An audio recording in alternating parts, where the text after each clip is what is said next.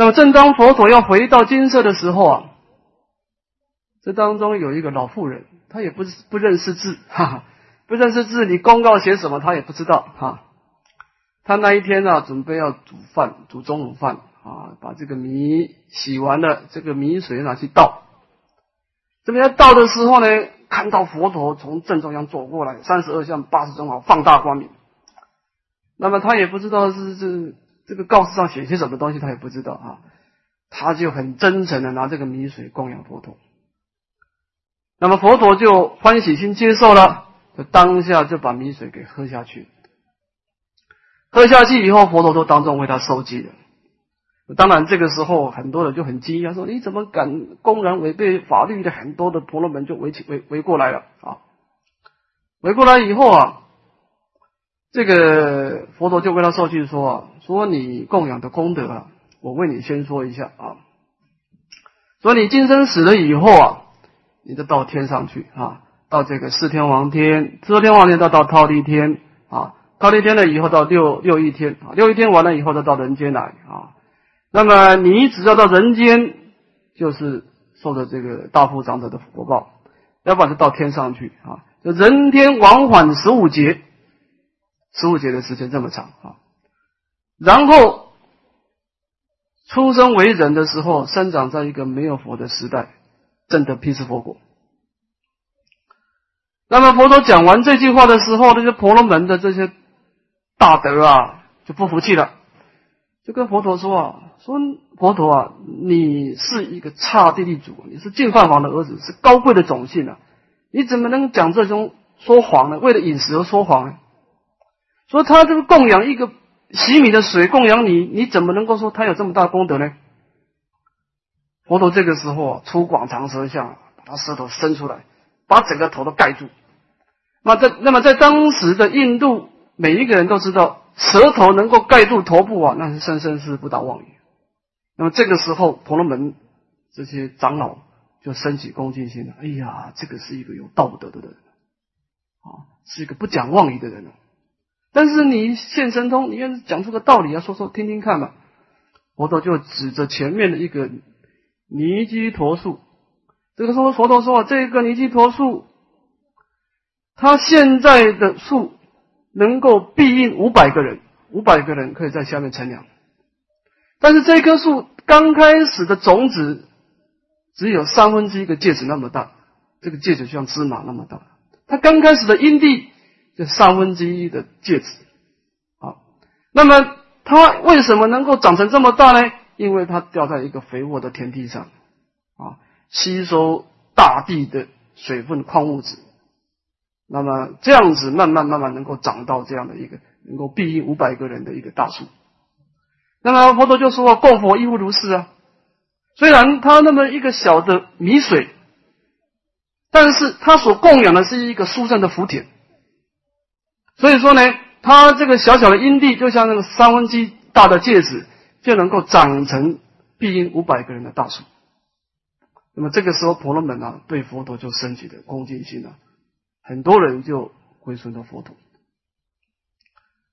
那么这个意思是说呢，我们在我们的生命当中，如果能够遇到真佛啊，不是看到佛像啊，不是供养佛像啊，你看到佛陀。而做如实的真心的供养，那个福报是非常广大的。好，在在我们历史上啊，包括中国的历史、印度的历史啊，很多国王他之所以做有国王的王位的福报，都是跟供佛有关的。你看阿育王，中国的梁武帝也是，梁武帝也是供佛的关系。啊，不这个地方呢，当然。我们今天供佛，莲池大师强调修福，这是对的。这当中还有一层意思，就是你供佛啊，你跟佛陀结缘，就是你生生世世能够跟佛陀在一个地方出世啊，这件事情也是很重要，跟三宝结缘啊。所以这个地方呢，佛陀在这段经文当中会强调供养他方十万亿佛啊，这个地方就是。你在极乐世界的人民，你要修福报，要跟十方诸佛结缘，是非常容易的啊。那么这一段呢，是讲到这个耶所受用的情况。那么这当中还有一层深意，耶的能受用的众生，这个供养他方十方一佛有一层深意的。这当中我们看欧主的注解啊。那么这段经文的主主题是应该在这个地方哈，看这个第三十四面。那么是给予史实等啊，给予史实翻到本国哈。那这当中呢，偶一大师把它分成三段来说明。第一个，命神足难思，此时即清淡，故意给予。名其神足不可思议，不离彼土，长遍十方，不假一时回方也。那么这个地方讲供养他方十方一佛以后呢，他是什么时候回来呢？即以此时，此时这个是清晨啊，吃饭的时候，所以叫即以，即以就是说马上就回来啊，时间很短暂。那么为什么他到十万亿佛土去供佛以后，马上能够回来呢？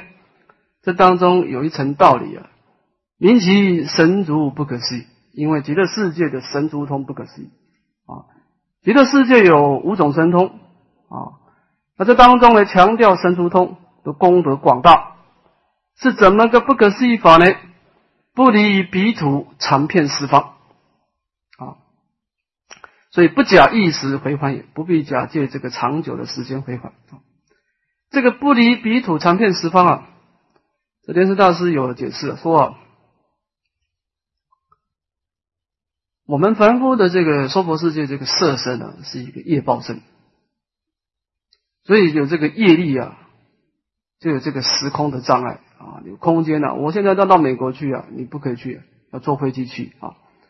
当然，我们的活动范围不能离开三界，甚至于是不能离开异界啊。那么极乐世界的果报体是一个异生身。连是都要强调一生生，这当中有三种一生生。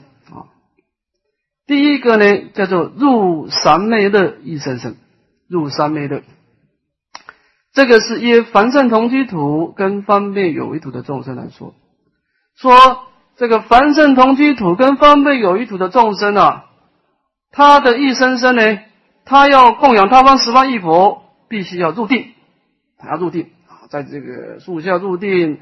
或者是他在他的宝树的楼阁，在他的房间里面入定，他们说入定以后呢，他就能够不离彼土，长遍十方，在定中啊，他就能够现出一种一生生啊，那么遨游十方世界，一下子又回到他的原来的这个国土去了啊。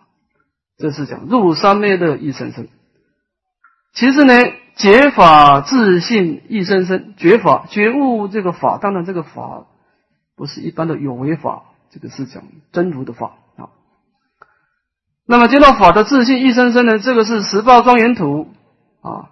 那么前面的这个入三昧的一生生呢，要入定啊。他一出定就没有这种功能了，没有所谓的不离彼土长篇十报，他要稍微入定一下，静一静啊。那么这个十报庄严土，它任运，他只要一作意，随便一作意啊，想到哎。要去供佛，或者是闻法，他一作意就能够啊不离彼土，长遍十方啊，这就是更加的殊胜啊！解法自信，自信一生生。那么第三种是种类寄生无作行一生生，那是佛陀的啊，种类寄生无作行，那连作意都不要作意的啊，那是任运的。能够不离彼土长遍十那是长期光土呢，佛的境界。那么这个地方我们姑且约着凡圣同居土啊，就是这个入三入三昧的一生生啊，就极乐世界的国土呢，它的神足通啊，那么它只要一入定，就能够不不离彼土长遍十方啊，就有这种有这种这种广大的一种神足通的境界啊。这个是业的能受用的众生来解释。啊，这种供养他方十方一佛的情况。那么另外一个耶所受用的国土啊，看这个明四十五万啊，极乐世界的国土是四十万。此文显极乐一生一尘一刹那乃至檀普花布坛子，西域十方三宝贯彻外。那么这当中呢，也透出了一个消息，说这样子的一种经文又表示什么意思呢？说极乐世界的一个声音，一个色尘，这个是一个空间来说啊，这个极乐世界的空间有深层、深层色尘。那么就时间来说呢，一刹那或者是夸布弹指这么一个短暂的时间啊，这个极乐世界的时空呢，跟十方的佛净土啊是贯彻外的。这句话呢是什么意思啊？要讲一句现在的名词来说，就极乐世界这个资讯系统很发达哈。说你为什么能够知道供养他方十万亿佛呢？你一定要知道哪一个国土有佛在说法啊。说你一定要先得到这样的资讯，你才能够明确的应用你的神足通去供养哪一个世界的哪一尊佛。啊，所以说呢，你能够供养他方十万亿佛，你能够亲近十万亿佛，你一定是在极乐世界宝树罗阁哦，很多的宝树显现。哎呀，在这个哪一个国土啊，有这个普光佛在讲楞严经啊，我刚好现在的心情想想听楞严经，马上过去啊。你这个地方有啊哪一尊佛在讲法华经，我现在的心情想学华华华华经就过去了啊。哪一尊佛在正刚讲华严经也过去了。啊，那么我们能够亲近十万亿佛，除了你的神足通以外，你你只有神足通，你不知道到哪里去，那你也是没有目标。所以这个地方呢，吸引十方三宝贯彻无碍也是非常重要。因为极乐世界的宝树，它能够提供你十方世界的一个最快的资讯。好，你马上能够知道十方诸佛在讲些什么经论。他在什么样的处所好？那么这一点也是很重要的啊。那么我维大师的智慧眼呢，就看出了这段经文有这么一个消息。这个是讲极乐国土的一种世事外，命法门甚深，又显在说婆者着重恶障，以极乐不可而格；生极乐者功德甚深，以说婆格不可啊。那么。这当中呢，就强调净土的他力法门的功德甚深。怎么说呢？就我们在娑婆世界啊，着重恶障，这个身心果报有五浊的障碍，有三种障碍：烦恼障、业障、报障。那么跟极乐世界的空间呢，有不可而可的情形。虽然在法性上，谁也不能障碍我们，但是从业感的角度，的确是有障碍。我们不要说离不开三界，我们要到异界天都没办法。就是空间有障碍啊，那么生极乐者功德甚深，到极乐世界，他这种入三昧乐意深深啊，功德甚深啊。跟娑婆世界格而不格，虽然在空间上有这么一个区分，但是这样的空间呢，是不能障碍极乐世界的果报体的啊，格而不格啊。这个地方。值得我们注意的就是供养他方十方一佛，这个神足通啊，站在一个菩萨道的立场来说是非常重要。不管是要上求佛道，不管是下化众生，因为你要上求佛道，你一定要亲近十方诸佛啊，就听闻佛法。那么世界上最殊胜的善知识就是佛陀。啊那么你有神足通，你随时能够把你心中的疑问，那么向佛陀表达，请佛陀开示对治的法门。所以说呢，这个不管是修福报，修福报也是一样。我们现在只能够在禅定当中修观啊，观想佛陀现前啊，把这个很多的这个蓝宝石、红宝石、金刚钻啊这样子供佛。当然这样也是好。这样子，这样毕竟只是内心的作业，你不能实际表达出来。好，那么在下化众生也是这样。我们在修慈悲喜舍啊，观想众生现前啊，我们把我们修习的功德变成种种的安乐的境界啊，无意的三昧的涅盘的输输送给众生，就是我们在娑婆世界是不隔而隔，我们要到去度化众生有障碍。这个神足通度化众生也是非常重要。你看这个舍利弗尊者有一个弟子叫金提沙弥，他七岁出家以后没多久就证得阿罗汉果，七岁小沙弥就证得阿罗汉果，是怎么回事呢？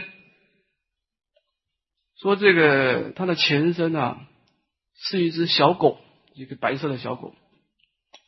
那么这个商人队啊要去去去去做买卖呀，就带着这个小狗去。那么到了一个地方的时候啊，大家要煮饭。那么煮饭煮好的时候啊，那不注意这个狗就把饭菜给偷吃了。那么被这个商人发现以后啊，非常生气啊，就拿这个棍棒啊，把这只狗打的啊，整个四肢都断掉了，身体也受了很重的伤。那么打完以后，就把它丢到这个丢到森林里面去了。那么到天黑的时候，这狗啊，就临命中即将要死亡，在那地方呻吟，又饥又渴又恨，心中一股恨气。就我只是偷吃你几口饭了，你把我打的这个样子啊，心中有恨。那么这天晚上，舍利弗当然舍利弗尊者晚上的时候在做网课啊，在疗房做网课，一入定啊，天耳遥闻，听到有狗在那个呻吟。那么当然圣人的天耳通啊，他就是他有这个鸣啊，天耳鸣。要是凡夫听到有狗叫，他也不知道怎么回事，知道有狗叫。但是这个圣人，这个通有这个光明的智慧，他哦，这只狗它是怎么回事被打的？这只狗过去有善根，但是现在被烦恼遮障了，它要堕落到三恶道去了。如果不去救它呢，它要因为嗔心的因缘堕落到地狱去。那么这个时候呢，舍利弗尊者马上用神足通啊啊，入闪昧的一声声啊，齐身背起。一下子就到狗的前面，啊，拿了一杯牛奶啊，就给这个狗喝。这狗呢喝了牛奶以后啊，心情好一点。舍利弗尊者为他说法，说四地法门，就触动他的善根了。那么这个善根一发动以后啊，他心中的嗔心的遮障就消灭了。消灭以后，这狗就死掉。死掉以后呢，就生长在舍利弗尊者一个。他一个皈依弟子的一个家里面，一个大部长者。那么舍利弗尊者做完以后，他回去就入定。哦，这只狗生长在我一个信徒的家里面去，就跟他讲说：“你没多久啊，生一个小孩。师傅啊，我们父母夫妻两个生出结婚那么久，到中年都没有生小孩。说不不，你会生个小孩？好，生个小孩以后，我就送给送给师傅。哦，舍利弗说好，你说的。”那么七岁以后就把他给带走，带走以后呢，因为他在临终的时候啊，受到舍利弗的这个教化，触动善根，所以他很快的就证得阿罗汉果。得到阿罗汉果以后，他有神通啦，就是看看我过去这是干什么的。哎呀，我过去这是一只小白狗，被打的啊，差点死掉啊，本来应该到堕堕地狱去的，我师父慈悲救我。后来他就发愿，今生不受比丘戒。在律上啊，这比丘不能做侍者啊，比丘不能做比丘侍者，所以他进行受做沙弥来服侍舍利弗尊者。所以舍利弗尊者后来他入灭以后的舍利子，整个后世完全是金提沙弥为他处理。金提沙弥后来就一辈子跟着舍利弗尊者，直到他往生为止。他把这个舍利子拿回去拿给佛陀，然后他才入灭。那么这个地方呢？我们可以知道一一个观念，就是说，今天这个众生，这只狗，从因缘所生法来说呢，它即将要堕落了。假设这个时候没有遇到舍利弗尊者的善知识，以神足通的因缘现前啊，他的整个生命的方向啊，要流到三个道去。当然，到三个道去再出来，那就是。一失足成千古恨啊！再回头一百年生啊，那不知要经过多少的时间才遇到三宝啊？那么在这种关键时刻，舍利弗尊者神足通就非常重，他牺牲背景一下子就能够把他的心转过来啊！所以这个地方呢，我们可以知道说啊，当然，我们现在有障碍啊，我们在佛堂里面观想也是不错啊。但是如果能够实际采取行动，那就更好。所以这个地方，佛陀在种种神通当中特别强调神足通，是因为在菩萨道的角度啊，不管你亲近十方诸佛，不管你去度化无量无边的众生，你这个神足通啊，这个交通工具是非常重要。你随时。要亲近佛陀，随时教化众生啊，这当中就是一个很重要的功能。好，所以这个地方呢，偶益大师就提出了说，这表示说，生极乐者功德甚深，与十方的世界隔而不隔。啊，你随时能够去关照你过去的父母眷属。哎呀，我那个眷属到哪里去的？七身背起，一下子就到他的面前，为他说法，使令他能够解脱。所以这个地方有这么一层意思啊。那么我们再看，那么看第四段，即以时时还到本国，犯时精行啊。那么这个地方是讲到五层里面的味跟触啊，滋味跟触啊。饭食当然有各式各样的百味饮食的滋味，跟这个精行的这个触啊，跟这个黄金为地的触，这个黄金为地啊。极乐世界的黄金啊，极乐世界的黄金它是柔软的，在无量寿经讲很清楚，它的黄金也散发出香气的啊，所以你在黄金的金型啊，它也有一种很舒顺的质感，这个表示促成啊。那么关于这一点，看欧益大师的注解啊，是饭食金行等，饭食金行者炼食食质不假安排，食必剥去，不劳。举世，但精行精地化业一的任因进修而已啊。那么这个地方呢，说这个极乐世界的一生真啊，它的本质是不需要饮食，但众生的习气，他在娑婆世界吃饭吃习惯的啊，到极乐世界好像不吃饭，好像是少做了一件事情一样啊，所以他就是想到吃饭。那么一想到吃饭呢？这个百味饮食就现前，不讲安排啊！不，我们要去买菜啊，要去切菜、要洗菜、要煮菜啊，都不必这么。他就是练食食质啊，失时得死啊。那么食必剥去，不劳而举事。那么吃完以后，它的自动消自动消失掉了，不是像我们呢还要去洗钵啊，要去去整理这些残渣啊。我极乐世界的饮食是促使。建设文香及宝，所以它没有这个排泄的情况，它是促死啊，就跟诸天很类似啊。那么极乐世界的衣食自然，那么在极乐世界是干什么事情呢？那么多时间干什么事呢？但精行精地花叶仪的任应进修而已啊，就是在那个地方啊，就在那个地方啊，念佛、念法、练身，或者供养他方、供养他方十方一佛啊。或者你现在的心情不想供不到不想到十方世界，就在极乐世界里面啊，进行经地啊，或者看看花，听听音乐，娱乐，任应进修而已啊。这个地方值得我们注意，就是任应进修啊。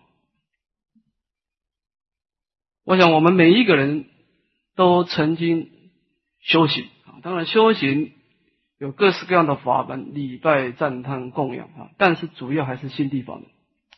调伏现前的妄想，调伏现前的攀岩性，所以在任何的修行，只要功夫提起来，一定要度摄六根，今天相聚。就你怎么能够今天相聚呢？就是要度摄六根，六根要都摄起来啊！不能念要他念，不能钻要他钻，烦恼不能断要他断，是一个这样的心情，那是逆逆逆你的妄想流。看这个意思，极乐世界是不需要度摄六根哈，就极乐世界的六根是放松的啊。你看看花，听听你的天乐，你在那个地方法身分别自然增长啊，他不必度摄六根就能够今天相聚，是这个意思，叫做任应进修而已。他的进修是这样的情况，是这样的一个情形啊，不像我们这说博士这样非常紧张啊。啊，不是这种情况啊。那么这个地方是讲饭食精醒啊，就说出这个道理啊。那么这段呢是说明啊五根五尘明受用，广泛的说明极乐世界的五根面对五尘的一种受用情况啊。当然包括了能受用的众生的神足通，也包括了所受用的国土。好，先讲到这。第三十五面，根二结四。看经文：舍利佛，极乐国土成就如是功德庄严。那么这段经文呢，佛陀招呼了一声舍利佛，做了一个交代，说极乐国土的庄严啊，这个地方的庄严，特别指的是前面的圣妙五层的庄严。叫极乐世界啊，极乐国土常作天业，黄金为地，昼夜六时，以天曼陀罗花，乃至于饭食精行。就是说，极乐世界这种殊胜的五层境界的庄严是怎么来的呢？啊，就如是的功德之所庄严。这个如是功德是讲因地啊，就舍利佛极乐国土是由如是的功德之所庄严。那么是什么功德呢？我们前面也说过了啊，从两方面来说，第一个从佛这方面，佛所受用的，当然阿弥陀佛在极乐世界，他自己也在受用极乐世界的国土。那么佛陀所受用的国土呢，是弥陀的大愿大行之所庄严，就是弥陀的本愿功德力所创造的啊。我们也可以说呢，站在佛的所受用角度呢，极乐国土是成就如是本愿功德力之所庄严。耶佛来说。那么，因为我们众生呢，啊，就是我们的信念持名的功德力是所庄严的名号功德。我们这一念苦恼的心，没有资粮的心，去接触佛号的时候，念念的去创造极乐世界的常作天业、黄金为地、昼夜六时、以灯曼陀花，乃是梵世金行的这种圣妙的成啊，也可以说是名号的功德，一个持名的功德之所庄严。那这当中，佛跟众生之间的一种感应道交，是建立在什么观念呢？就是在自信的功德啊。我们这一念苦恼的心，跟弥陀那一念大悲的心，从本性上来观察，是清净本然，是平等不二的。所以说呢，这段经文我们也可以这样子解释啊：说极乐国土的这个圣妙五层，是由弥陀的本愿功德力，由名号功德力，乃至于自信功德力三种的功德力之所庄严，可以这样讲。所以这个地方，广成彼土一真妙果以起信，起个什么信呢？就是相信极乐国土的一真二报是由三种功德力之所成就，就是叫你相信这件事情。这段经文的整个大纲就是广成彼土一真妙果一体性，就是要相信是三种功德力之所庄严啊，是这个意思。看几二，耶耳根生成名所用啊。那么前面是广泛的耶五根五尘，这个地方是单单把这个生成的这一部分呢，佛陀再把它给。讲的更详细一点，把这一部分再讲的详细一点。那么，为什么佛陀在经典上会把极乐世界的这个生成讲的更详细呢？这当中有一个理由，看藕益大师的注解：以此方耳根最利，故别就法音广明。其实极乐设法界机呀，五层一言妙，出生一切法门也。那么，因为所谓的说法，一定是要应机。那么，释迦牟尼佛今天说法的对象是针对于娑婆世界的众生。那么，娑婆世界的众生的六根当中呢，耳根最利。这耳根最利呢，印光大师他提出了两个情况：第一个，耳根最容最容易专注，啊，就是我们要培养我们的专注力啊，用眼睛看也可以啊，用舌头去尝味道啊，你专心去接触去取。这个取这个味道的声相也可以啊，善其所缘境的相貌哈。但是在六根当中，耳根最容易专注。其次呢，它最养神，它不耗神。它在专注的过程当中，耳根去取所缘境，它最养神。换句话说，它有相续力，好，它有专注力，有相续力，啊，所以这个地方呢，就说明了娑婆世界的六根耳根最利了，所以佛陀就特别就着他的法音来广明极乐世界的庄严情况。但事实上呢，极乐世界是普遍的设整个法界的根基啊。换句话说呢，极乐世界是五层一一一妙，在五层当中呢，都能够出生一切的法门。我们在娑婆世界修行有障碍啊，这个障碍就永远是个障碍，谁也不能为我们解开。啊，那么在极乐世界你修行有障碍没关系。啊，不要急啊！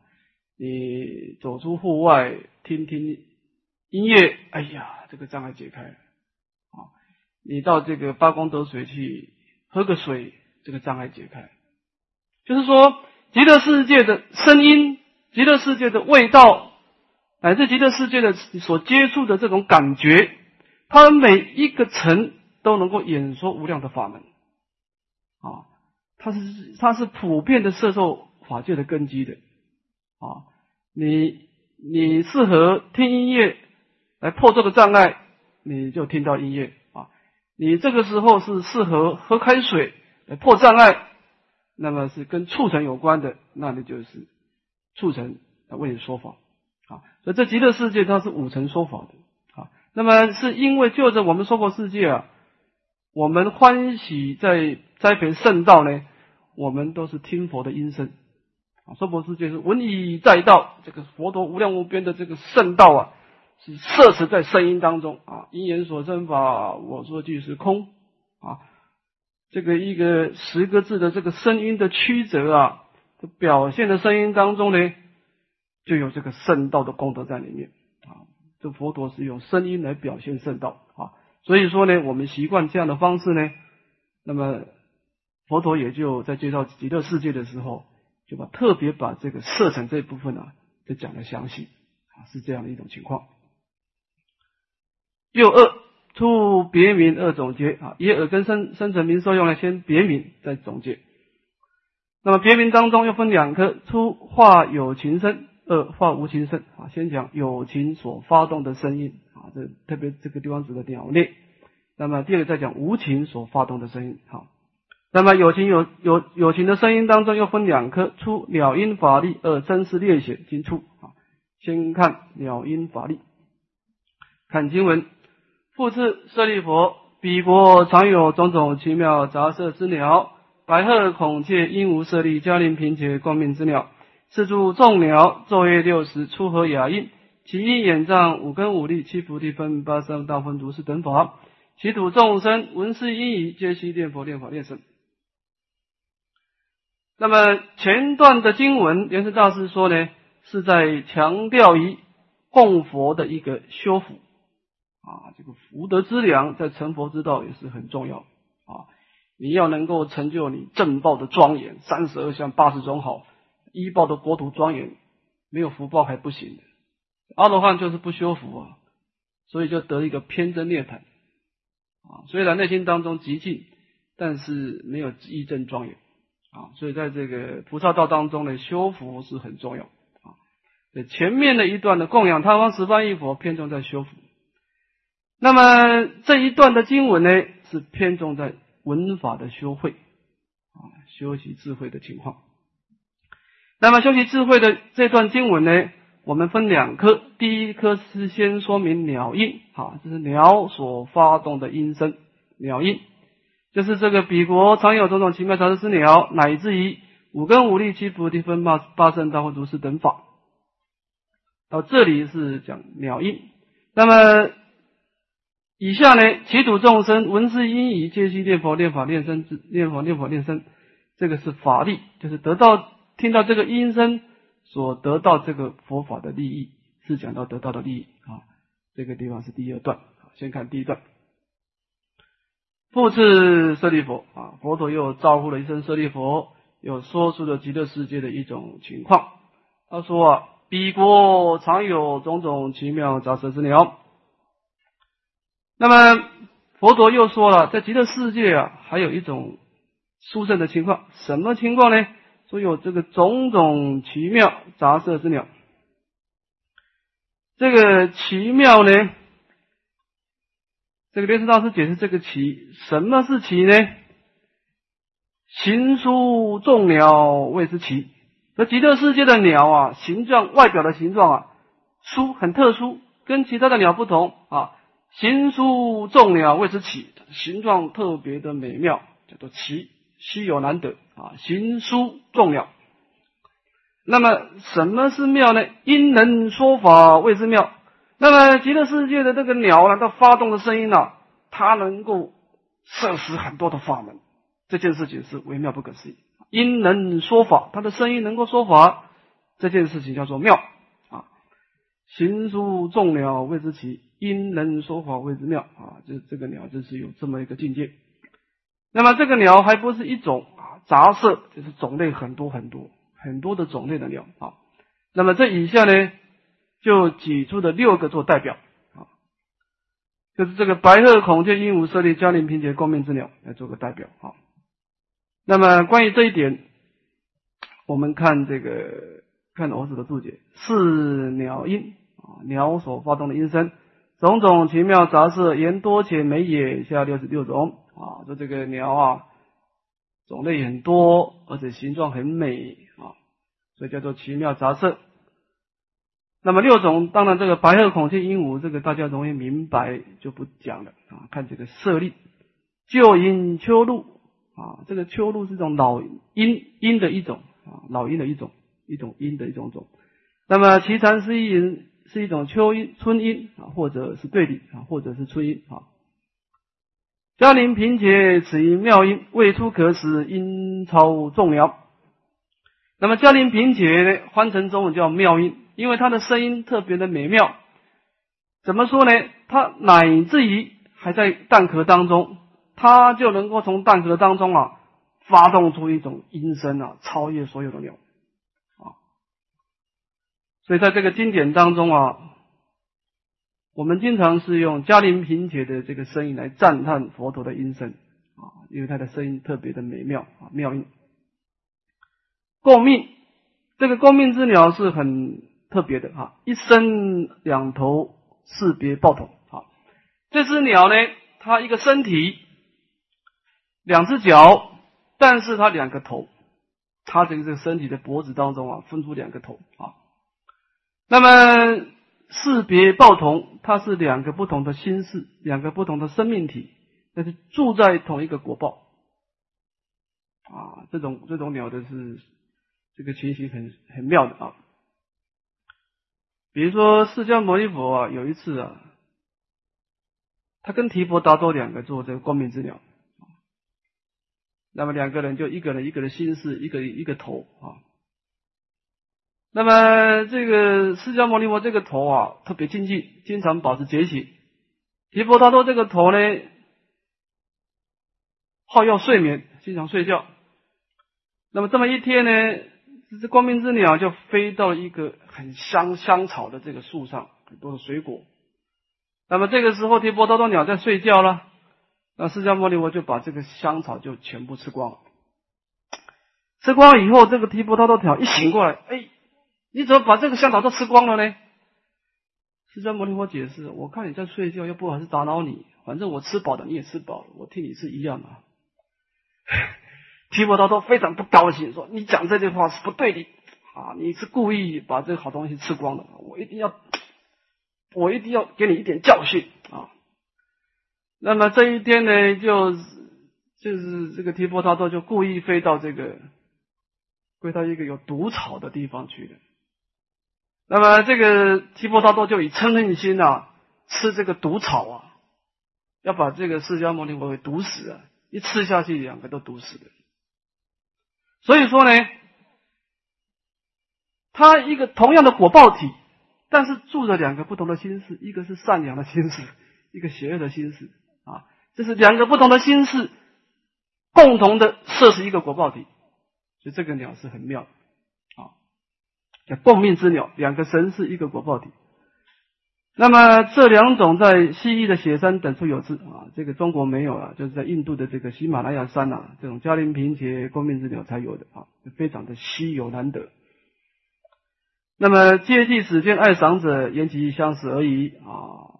这个那么一般人呐，就是欢喜鸟啊，在这个在这个动物的介绍动物的书上说啊，所有动物当中啊。颜色最美的、音声最好听的，所有动物当中是鸟类啊。鸟类的种类啊，它的颜色的变化变化最多啊，音声也特别美妙啊。所以说呢，释迦牟尼佛的慈悲啊，那么特别把极乐世界的鸟类把它提出来说明，就是因为我们娑婆世界爱鸟的人很多，所以也就特别讲述这种情况。那么昼夜六时出合雅音啊，这个地方呢，六时出音之净土不以鸟栖为业，良以莲花脱身之身，本无昏睡，不假业为业。那么净土法门，它没有什么白天晚上，娑婆世界的晚上啊，这个鸟就栖息在树上不活动了啊，白天再出来觅食啊。那么极乐世界的鸟当然是。没有所谓的七喜，所以经常的演出柔和的音声啊。那么，因为莲花脱身之身，我们这一生生啊，没有这个睡觉的情况啊。看这个意思啊，极乐世界有吃饭啊，半时清醒，但是没有睡觉啊，这是很特别的。一般的果报体，你要吃饭就一定要睡觉，这个夜报身就是你要消化，消化营养一定要假借睡眠。说你这个人在娑婆世界，你有吃饭没有睡觉，无有是处，不可能啊！在一切世界上说，你只要要吃饭，就一定要睡觉。但极乐世界的果报体，他吃饭，但是他不睡觉，不用睡觉。这个一生生的情况特别。那么这个地方讲出和雅音啊，那么这种音声。其音演唱五根五力七菩提分八圣道分如是等法啊，这个演唱就是演说了啊，五根五力七菩提八圣道分，那么如是等法，这个等字就包括了前面的四念处、四正勤跟四足一组啊，所以就这个等字。那关于这一点呢，我们看欧子的注解啊，就是解释这个法力。就是听到这个声音所得到佛法的利益。那么看第一段是道品啊，这个地方是讲到极乐世界经常演出三十七道品啊。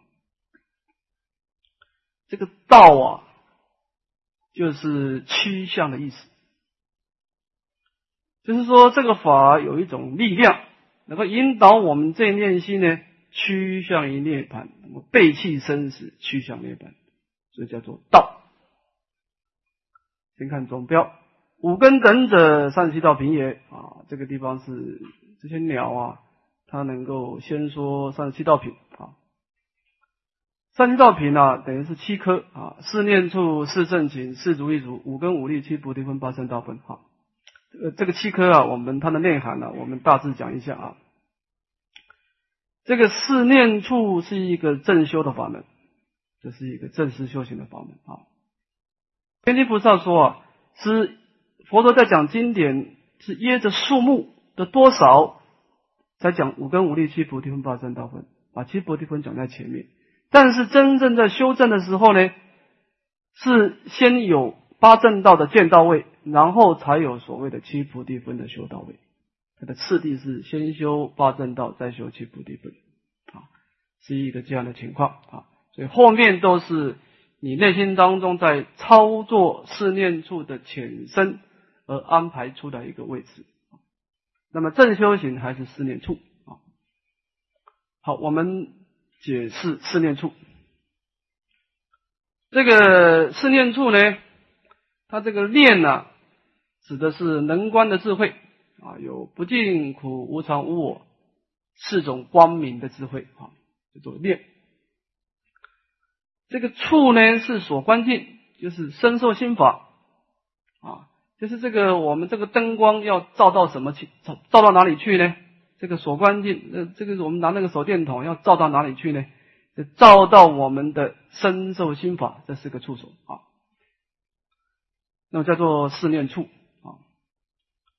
那么这个四念处呢，它主要的目的是在破除我们对于身心世界的四种颠倒啊，就是这个我们对于身心世界身体常乐我净四种颠倒，所以佛陀要我们用不净苦无常无我来破除啊。那么在《大智度论》也讲到三十七道品，讲到四念处啊。那么这当中，在《智度论》，龙树菩萨就做一个问答说啊，问说这个《大般若经》呢是教这个菩萨法，为什么讲四念处、四正勤等三十七道品？这个是小乘的修学者所修的。龙树菩萨说，这就这样讲是不对的。说这个菩萨在说在三界中流转了。那么他的一个心情是一直大悲心，不是一直爱见烦恼。